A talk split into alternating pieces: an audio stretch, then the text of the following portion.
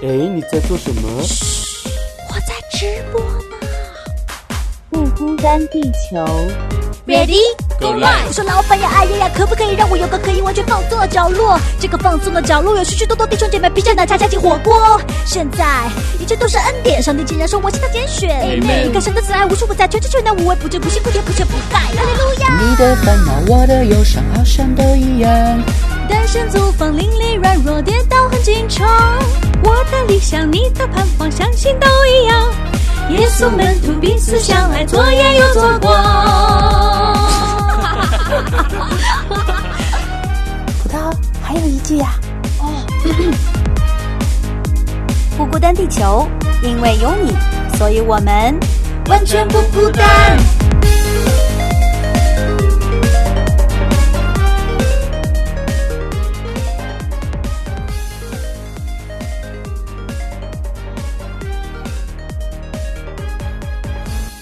欢迎来到不孤单地球，我是吴飞。Hello，大家好，我是葡萄。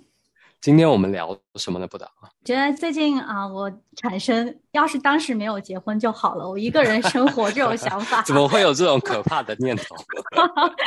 对啊，而而且我觉得最近还挺多这种呃影视题材的一些剧，有挑动我这一方面的这种想法的。就是最近我看了一个日剧叫《独活女子的推荐》，就是她讲哦一个女生她选择单身的生活，然后她去做各种奇怪的事情，看似在平时大家都是要一起去做，比如吃烤肉啊，或者是去开 party 啊，他都是选择一个人去，然后别人就会用很奇怪眼光看他。但是他自己内心是很享受在这样子的一个生活的状态里面的。然后我就想说，哇，真的是耶！就是想一想，当你选择结婚或者是跟呃跟你的男女朋友同居这样的时候，你会有很多东西你要牺牲，而且就是好像没有办法完全去。呃，享受呃一段时光，这是属于自己的那那一个东西，有些时候自己都找不到了。然后我觉得最近在想说，哎，就是独居这个话题还挺有意思的。而且我觉得现在很多人就是因为呃觉得结婚了，然后或者是同居之后会带来很多的麻烦，就选择了独居。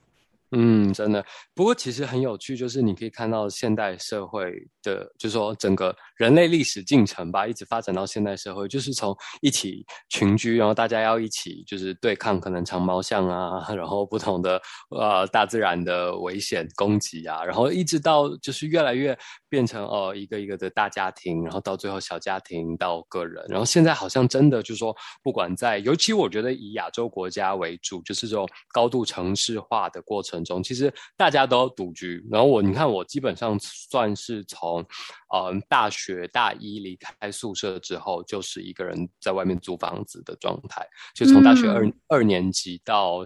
到可能就是之后工作，然后一直都是这样的状态，所以我觉得其实就好像现在大家都是。有的人是不得不，有的人是很想、很渴望、很喜欢、很享受独居的这个状态。然后嗯我我就是查了一些资料，其实不管在大陆内地或者是台湾，都是非常高的比例，都那个一人户的比例都是非常高的。哦，你查到的数像现在怎么样？对，就是我我这边看到的，至少是在台湾，就是一人户的比例是最高的，然后它是高达百分之三十二点多，将近三十三，然后等于是有大概三百多万户都是一人一人户，那其他哦比例都远低于，就是接下来第二高的二人户也大概只有百分之二十，所以就是大家好像目前就是真的生活的状态，好像几乎都是以独居为主的。哦，你刚才说的，我觉得有些人是不得不，我觉得这种情况有很多的是因为，比如说我要呃出外打工，嗯然后北漂啊北漂、上漂啊、沪漂这种啊，他们就是只能选择一个人。然后还有一些是自己选择的，有些人像我知道的，我朋友即即便在自己的家乡啊、工作，他也不想要跟家人住在一起，就觉得我成嗯。人了，我有自己的薪水，那我就一定要逃离这个家，然后就自己外面租租房住啊，就是其实挺多原因的。哎，我没想到嗯。台湾是最高的，我想说，呃，在日本这种、韩国这种地方，就是大城市，东京啊、首尔是他们可能更高。我刚刚说的只哦是台湾就是调查的这个比例而已。哦，OK 对对对对对，所以就是嗯我觉得我自己可能也经历过葡萄刚刚讲的这个过程吧，就是刚开始大学就是出去一个人，然后有一种逃离家的感觉，然后不需嗯要听父母唠唠叨叨的这种，真的是很很新奇，然后觉得哇，可以自己有自己的空间，然后自己决定什么东西要放哪，永远不会有人跟你说 这个东西不要放这里，然后该放哪这样。但是真的几年之后，你真的会觉得独居其实蛮心累的，就是在很多方面，其实我自己觉得啦，是对，尤其对男性，特别圣经上一开始在上帝创造男性、女性的时候，就说了一句“那人独居不好”，那人指的就是那个男人，所以我觉得我就是那个男人吧，就是跟亚当一样，非常不适合也不擅长独居的。那你独居几年以后，你最想念当时住在家里的时候哪哪些方面呢？就你觉得住在一起会会好一些，是哪些方面？嗯，我觉得主要是一个就是情感的支持，就是不管你今天在外面工作再累，然后受了再大的委屈，然后等等的，你回到家，即便你没有跟他们分享这个，然后他们没有很高程度的同理你，可是只要你吃到就是妈妈做的一碗汤，然后一碗就是很好吃的东西，那个对你的疗愈程度就足够了。就是或者说哇，他他就是妈妈看到你说哇你回来啦，然后赶快端端出一碗热汤给你喝，你就觉得哇，我今天受的委屈都很大程度被安抚到了。嗯，对，其实我也是有过这样的过程吧，就是出国以后，然后独居嘛，啊，我就刚刚你说的这种感受，就常常的就是涌上心头啊。就是，但是我觉得现在很多我们说独居都比较像是呃，就是排除了跟父母一起生活，就是有点像就是我们呃很多人选择独居是说的我选择以一种单身的形式过我的生活，呃，嗯就就是我我也不去社交，我也不去交男女朋友，不去谈恋爱，然后也不结婚，就是这一部分。部分人，我觉得他们嗯，很多很多时候是出于他也不是没有这个情感的需要，但是我觉得这个情感的需要已经远远小于他觉得这个关系会带给他带来的麻烦，就是是是是啊、对不对？嗯？我完全可以理解。所以刚刚葡萄在呃我们私下分享的时候，他也有讲到说，他看那个日剧，然后主要就是他不他不这样，就是跟大家生活在一起的时候，其实是少了很多麻烦的。我觉得这就是一个重点，就是好像我们脱离这样子的群体关系，真的是会少了很多的麻烦。因为你只要在群体关系里面，大家就会有不同的习惯，即便是一个。亲娘就是从你怀胎十月把你生出来的，你跟他都有很多不同的习惯了。嗯，那不面对不同的习惯，我们就必须互相迁就啊。就是他不喜欢这里放一个花瓶，你就不可以在这里放一个花瓶，或者是你们就要协调这个花瓶到底得放哪。所以我觉得这种很多的小事加起来，就是会磨掉彼此相处的很多很多。互相的关心吧，就会被这些消耗掉，然后你就觉得好累，我好想搬出去，我快受不了了。对啊，其实就是我刚才说，就是我我结婚以后嘛，就是觉得哎，结婚是挺好的。你刚才说那人独居不好，其实我觉得嗯结婚以后，嗯、呃，对女生来说，有些时候你啊、呃，你去照顾一个人啊什么的，我觉得内心还是有那个满足感在的。就是作为女人，你帮助到你身边的这个人，你还是有很内心的那种满足感，还有你觉得哎，好像你自己是有意义的、有价值的。但是，但是大多数时候吧，我觉得都是那种啊，你觉得。凭什么呀？我一个人其实过得会更好啊，就是因为你，嗯、因为你这个人要跟你在一起，然后就很拖累自己的感觉啊。我觉得这个感觉还挺明显的。但是我我就发现，我就观察，就是男生好像，啊、呃，就像你说的，我觉得男生的生活的自理能力真的要差很多，就是方方面面吧。嗯、就是我觉得这个我必须承认。对啊，而且你，我觉得你可以意识到，你对情，就是你刚才说在家里的时候，你对你来说最怀念、最最享受的是那个情感的支持。我觉得是你能意识到这个还是比较少的。就是在有些男生，他可能大多数觉得是要找一个啊、老婆呀，或者是要住在家里，跟父母住在家里。他最享受的就是有人照顾他的衣食住行，就是像保姆一样，可以为他就是啊呃打理生活的一切。我觉得很多人都很很难意识到，就是他情感上是有这样子一个需求的。是，但是其实你可以观察传统的，只要是华人的家庭，呃，父亲在外工作，然后他承受很大的压力。其实真的，因为这个是我亲身感受过的，所以就是你你再大的压力，然后你只要回到家里，老婆不需要真的就是懂你的同事到底发生了哪些。纠葛，或者是帮你沙盘推演，说啊，你明天就去跟 A 同事说什么，然后告诉他 B 同事怎么样，然后不需要帮你解决实际的问题，只要说哇，老公你回来啦，然后。端出他就是做呃，你看到他做好了一桌菜在等你，我觉得这个真的就是你一生最大的满足哎，就是你在外面，男生是这样想的，原来是是是，我觉得大部分男生都是，可是确实像你说的，很多男性他自己没有意识到这件事，所以当他当他受了很多压力回来，看到老婆翘着脚然后在客厅看电视的时候，他那个满肚子的冤屈跟那个委屈是。他自己也意识不到，他自己也没有那么高的这个自我觉察能力，然后他就只会觉得更火大，然后就开始吵一些说啊，为什么这个东西怎么样？为什么那个东西怎么样？那那些都是其他的的点，不是他真心在意的那个点，然后只是就是那个怒气必须从其他的地方被被消耗出去，这样。哦，难怪说要管住一个男人的心，要先。套牢他的胃，就是，其实就是他把那个情感是寄托在，就是当你去呃用这种啊美食啊，就是服侍他的时候，他会有一个情感的一个寄托，一个一个渠道，觉得是被安慰到，有有一个家的港湾这样子的一个情感的寄托。是，但我其实倒不不是说一定要是就是男主外女主内的这个情况，因为毕竟现代社会，然后很多女性也必须在各个。职场上，然后她们也有。其实我真的必须说，这个我刚刚也讲一再说，我好几期节目也说过，女性在 很多方面都比男性综合能力更加优秀，然后在独居能力，在自我自我打理一切生活的。起居等等上面，我觉得都比普遍普遍来说都比男性优秀太多太多了。然后，所以其实他们也可以在职场上做到很好的很好的发挥，然后很好自己能力的展现，然后自我实现等等。所以我觉得其实这个东西必须是相辅相成的，然后互相体谅彼此的需要。但是说回独居，就是说当我们独居的时候，我们好像就少了这种互相体谅，然后互相帮补的这种状态。所以我们就一个人很很。拼搏，然后在外面就是跟同事闹得不开心，然后被上司骂臭头，然后回到家还要一个人去买菜，或者是一个人叫外卖，然后孤独的看着电视吃饭。我觉得那个那个时候，就对我来说，独居就会特别的可怕，而且那种寂寞感真的是，就是你开再多电视，然后用再多娱呃休闲娱乐，或者是各种三 C 产品来麻痹自己，都没有办法被彻底麻痹的。嗯嗯嗯，你刚刚提到就是孤呃最可怕的独居的一点就是孤独寂寞啊，就是，但是我就发现现在很多人选择独居，因为他不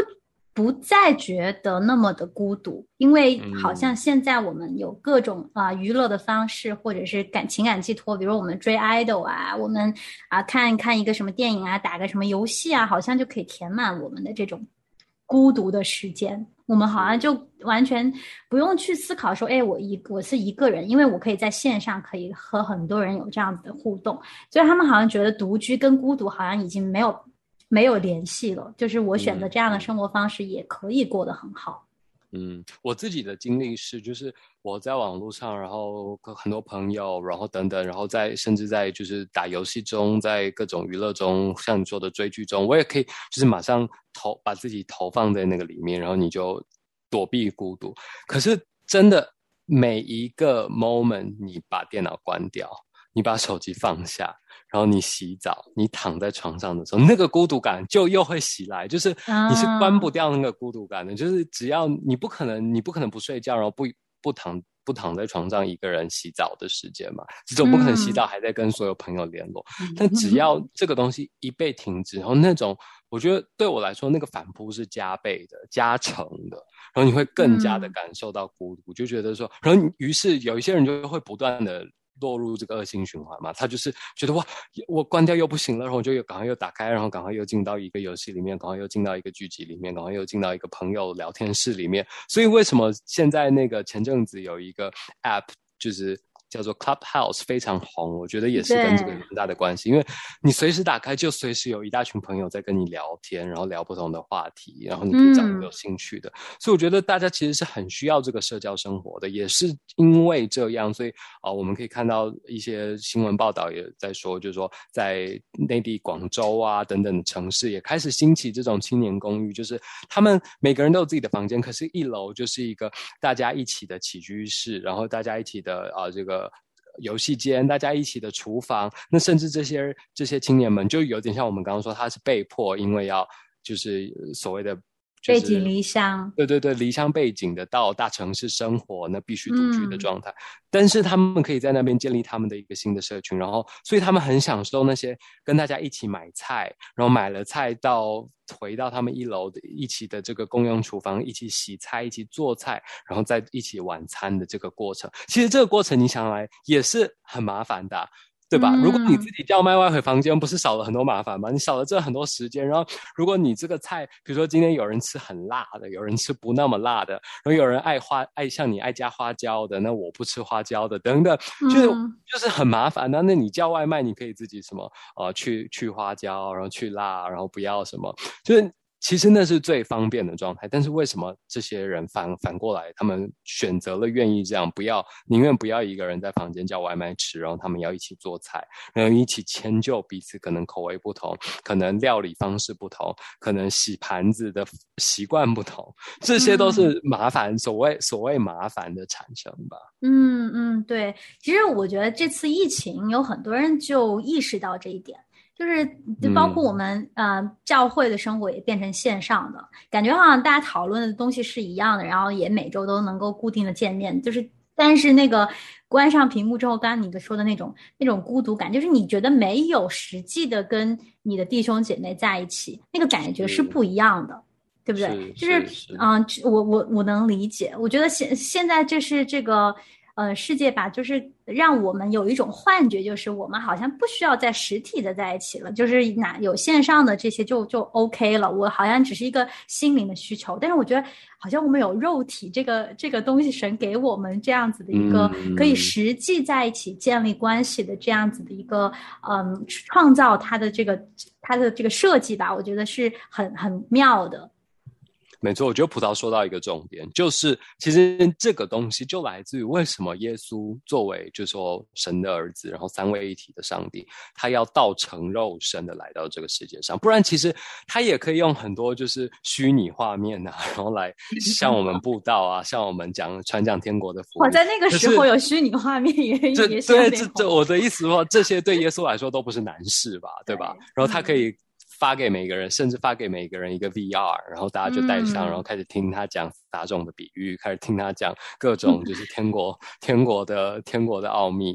但是耶稣没有这样做，他就是要 physically 的道成肉身，然后真的。在你想想看，他一个全能的上帝，超越时间的上帝，他要把自己限缩在一个时间里面，限缩在一个空间里面。他还不是就是同时出现在就是中国大陆、美国，然后各个国家没有，他就是那个时候在巴勒斯坦地区的这个地方，在罗马帝国统治下的这个地方，在犹太社群的这个地方，然后他成为肉身，然后来跟我们相处。所以我觉得这个重要性一定是在的。可能我们。至今还没有办法这么好的去完整叙述他的这个肉身，然后存在同一个空间、同一个时间里面的这个精妙性。可是我们可以知道，它是有它的必要性，不然上帝绝对不会选择这样的一个方式去来来道成肉身，然后来让我们认识他。我觉得这是一个。很重要的就是，其实我们像我跟葡萄现在隔着荧幕，其实绝对跟我们实际面对面相处是不一样的。我们可以感受到彼此的呼吸、鼻息，或者是甚至是，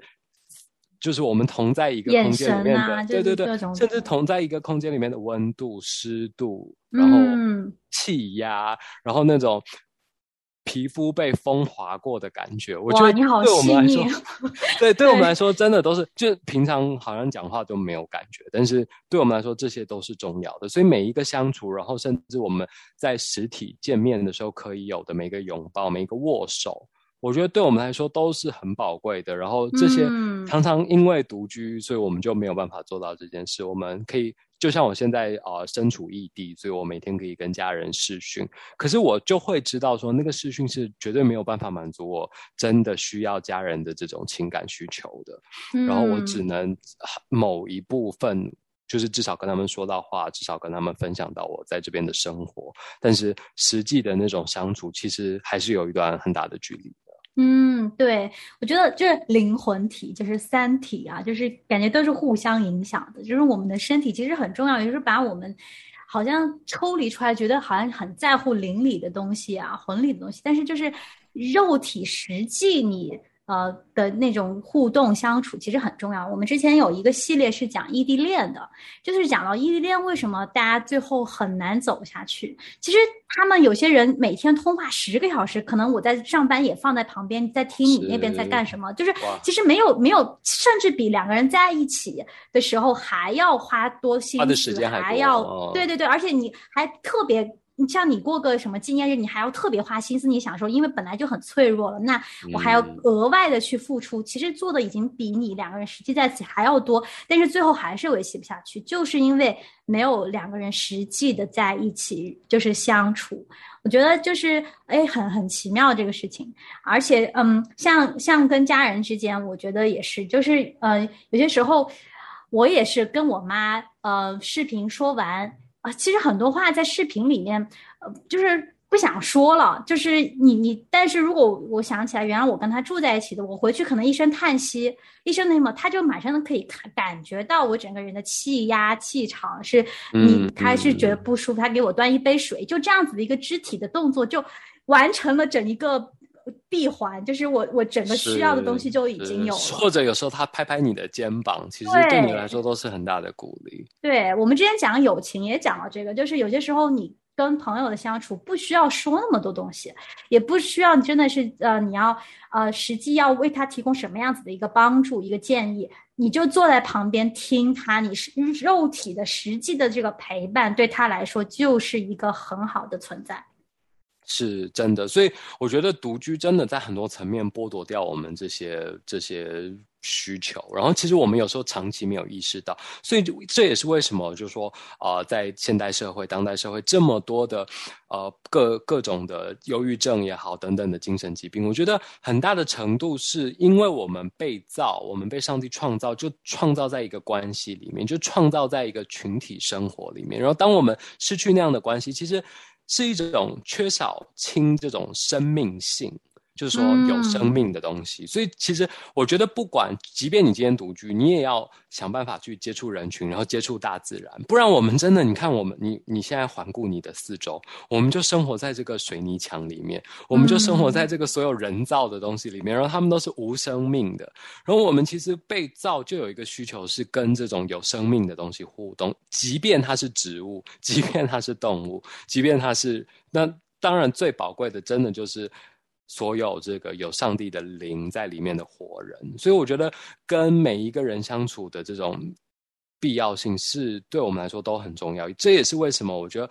呃，我们现在社会面临这么多困难的时候，确实有一些不同的地方在想办法去解决这件事。那像刚刚那个广州就是一个很好的例子。那除此之外，我也看到在呃台湾的一个新北市，他们的这个政啊、呃、市政府也。办了一个叫做“轻盈共居”的计划，我觉得也蛮有趣的。就是因为就是大家可以知道很多的独居老人，那在新北市算是一个就是城市地区，所以很多的独居青年，那他就建了一个空间，一个非常舒适的。呃，公寓是可以让独居老人跟青年住在一起的。那他当然也有独独立的这个自己的公寓空间，可是也有很大的这个。共公共的地方是让他们可以一起相处的，因为他们就觉得这样子的轻盈共居可以让让这个老年人长辈感受到年轻人的活力，然后在必要的时候可以获得一些协助，比如说帮他拿东西啊，帮他开罐子啊，然后一些老人在行动上不方便的地方，然后一种陪伴。那同时，这个年轻人也可以在很多时情况下得到这些啊、呃、同住老人的一些提点跟照顾，甚至是一些经验谈的分享，然后避免一些你知道我们自己身为年轻人也知道，我们常常就是思虑千轴啊，对，然后很莽撞啊，等等。我觉得其实这个想法、这个概念是很好的。然后反而我我觉得我们现在丧失了很多这种。跨代之间的同行，你想想看，我现在身边的朋友，我们身边的朋友，可能大部分也都跟我们年纪差不多，然后我们的想法也都很一致，然后我们就觉得哇，只有我们这个世代是对的，然后好像对另外的世代也会觉得很不理解他们，然后觉得他们就是一群可能被洗脑啊，然后在某一方面很很过时啊等等的。但是其实有这样子，就是你实际跟这种不同世代的人生活在一起，你才会理解他们在想什么。我觉得哇，原来他跟我在某方面是很像的，我们都喜欢吃。很辣的东西，然后再吃很辣的东西，我们才可以慢慢理解到说，哇，为什么你在比如说政治议题，然后在不同的呃生活习惯上会跟我如此的不同，然后知道说，哇，原来他这么在意他自己的子女，然后同时我们也可以理解我们的父母对我们有时候一些过度的关心，或者是甚至我们觉得是情绪勒索的东西，那我们可以慢慢明白他们背后出发点到底是什么。我觉得这个真的都是透过住在一起。然后一起生活，忍受彼此的缺点，然后忍受彼此所谓所有的带给彼此的麻烦，就是我们一直在讲，就是同啊独居可以避免的这种麻烦事，然后互相的迁就，我觉得真的是可以更显出我们是爱彼此的。然后同时你也可以真的享受到被爱。我觉得现在独居很多人是他们是很其实是很缺爱的。对对对，我觉得要彼此相爱就是。先决条件就是我们要在一起啊，不然真的是这个爱要怎么去体现，怎么去行动呢？我之前看到啊，哈佛大学也是有一个很出名的一个研究，它就是去调查那些。呃，肯长寿的老人，他们幸福生活的秘诀是什么？他们长寿的秘诀是什么？其实最后就对比，呃，为什么有些人很很早逝，有些人可以活这么久？就发现他们跟周围人的关系真的是存在很大的悬殊。就是很长寿的老人，往往他们在家庭里面，就是子女也很多，然后又很很和谐，在一个大家庭，然后他们自己有很多的朋友，然后他们也有这种跨代之间的一些啊关系。其实我刚才说到，你说到跨。代啊，我就觉得，不管是跟什么样子的人，什么年龄层啊，或者圈子的人，我们都需要有一个这种这个横向、纵向都需要有建立关系，因为我们在不同的人里面，我们可以得到不同的维度吧，还有得到的讯息会不一样，然后你自己可以付出的东西也不一样，所以说这是很需要构建一个很良性的一个关系的圈子，这样子的话才会让自己的身心灵都保持最健康。最好幸福的一个快乐的一个状态，因为神造我们设计我们，它就是这样子设计的。今天这个独居的话题，我们就先说到这里啦。其实，呃，也希望听到听众朋友们，你们对于这个话题的一些想法，也欢迎来给我们留言，好吧？那以后有机会我们再来一起探讨相关的话题喽。好啦，拜拜。耶，拜拜。人群里藏着一扇门，我迷蒙的眼睛里存初见你蓝色清晨。这世界有那么多人，多幸运。我有个